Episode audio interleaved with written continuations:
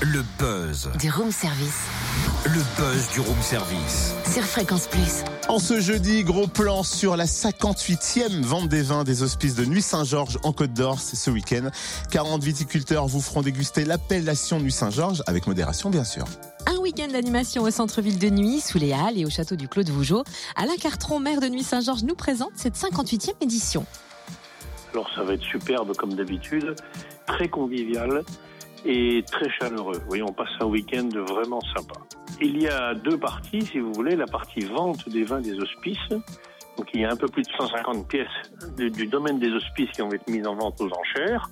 Et ça se passera au Clos le dimanche à partir de 15h. Mais avant, euh, ceux qui le voudront auront pu aller dans la cuverie des hospices pour euh, goûter euh, ces pièces qui seront mises en vente.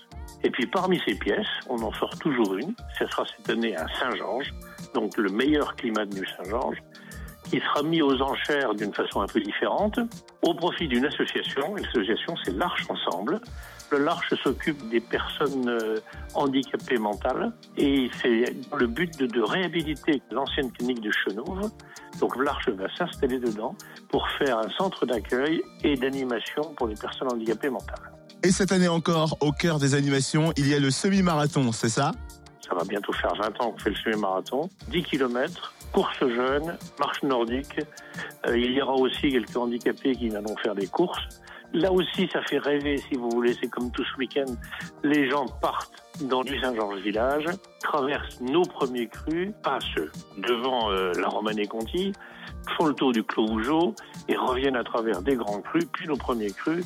Ça fait rêver, quoi, si vous voulez. Et ce n'est pas tout. Alors, il faut ajouter aussi qu'on peut déguster les nuits Saint-Georges toute la journée.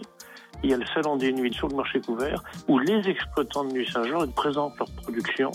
En même temps, à côté du salon des vins, il y a le salon du chocolat. Et là aussi, il y a plein de chocolat à goûter. Et vous savez que l'accord entre le chocolat et le pinot noir est quand même un- rêve aussi. Miam, oui, miam, enfin, le miam, chocolat miam. tout court. Miam, miam, miam, le chocolat. Ouais, c'est ça.